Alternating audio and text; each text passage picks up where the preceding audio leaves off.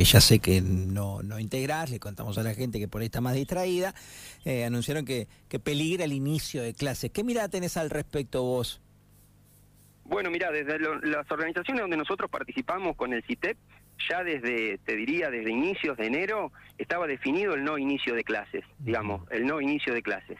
Lo que me parece que esta, esta, también esta, estas negociaciones salariales que son truncas, que son totalmente, digamos, el, ajuste nacional se está trasladando también en las jurisdicciones, se está trasladando en la, en la provincia y nosotros no compartimos de ser que el ajuste lo se tenga que hacer sobre los salarios y las jubilaciones.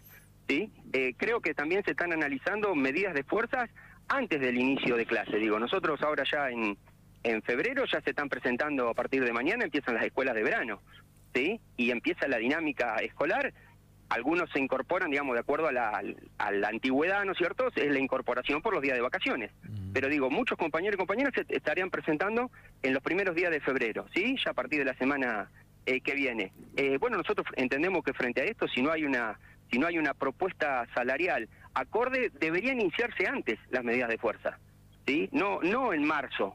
Digo, hay cuestiones nacionales, el quite de la, de la paritaria, el quite del incentivo docente, el quite de conectividad, o sea, hay una poda en el salario importante, pero también hay que discutir con la administración local. ¿sí? Acá está también la opción de Silioto de marcar una política salarial diferente.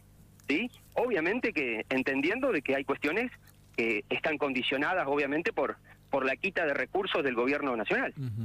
eh, Cristian, la última, ya lo hablamos este tema, ya te lo pregunté, pero bueno, está instalado otra vez. Dame tu mirada de una postura social también fuerte, con, con muchos eh, con, mucha gente que piensa de esta misma forma, de esta misma manera, eh, y, molesta y se enoja muchísimo cuando la medida de fuerza de la medida de fuerza es no clases, digamos, no ir a clases. Entonces ahí empieza una discusión siempre interesante eh, de por qué no una medida de fuerza, pero en las aulas, por qué no ese día educar, pero buscarle la vuelta para hacerse sentir, bueno, bla, bla, bla. La, la mirada es interesante también. Yo no la quiero hacer larga porque quiero escucharte a vos, pero muchas veces yo veo acá en, en el año cuando se, no sé, la movilización es eh, por algo ocurrido en, en otro lugar, en otra provincia, y en la plaza hay 32 docentes para el 80% del resto de los docentes, porque además acá lo hablamos personalmente, no es que lo invento yo, es un día libre.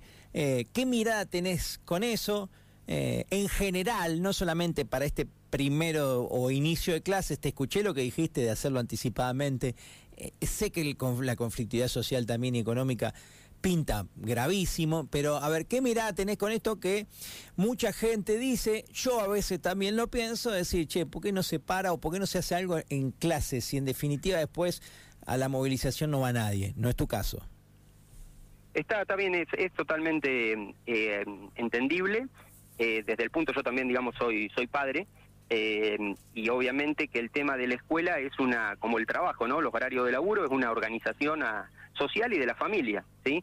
Y al mismo tiempo no es ninguna gracia que a nosotros nos hace, eh, digamos, la, la medida de fuerza cuando involucra dejar a los, a los nenes de primaria, de jardín, eh, sin, sin el, el, derecho social a la educación que es por el cual nosotros peleamos. Nosotros no solo peleamos por el salario, peleamos por una mejor educación eh, en el sistema en el sistema educativo. Pero sucede, Seba, que es nuestro, digamos, nuestro espacio de laburo es ese.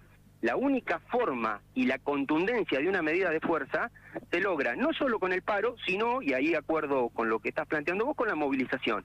Bueno, eso se ha perdido en nuestro espacio docente, y creo que lo estamos recuperando lentamente y esto es un poco el ejemplo de lo que está pasando ahora en enero. Fíjate, estamos haciendo medidas de fuerza, los docentes sumados en enero. ¿sí? Entonces, digamos, acá ya no es una cuestión de, viste, de cuando te queda más cómodo o cuando muchos puedan estar disfrutando, viste, de, del, del, tener, no sé, la pileta. Eh, bueno, otros estamos pateando la calle eh, porque lo creemos así justo, porque nos toca y porque vemos que la realidad social es terrible. ¿sí? Estamos planteando hoy por hoy de que a mucha gente no le alcanza para comer. Y no te estoy hablando de la matanza, te estoy hablando acá en Pico.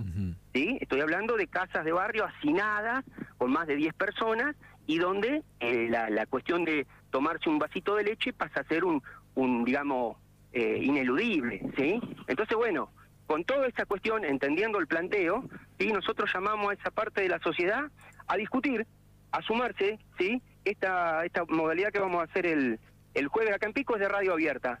Y ahí tranquilamente uno puede expresar y discutir porque desde ahí es donde salen las mejores propuestas ¿no? de nuestro pueblo.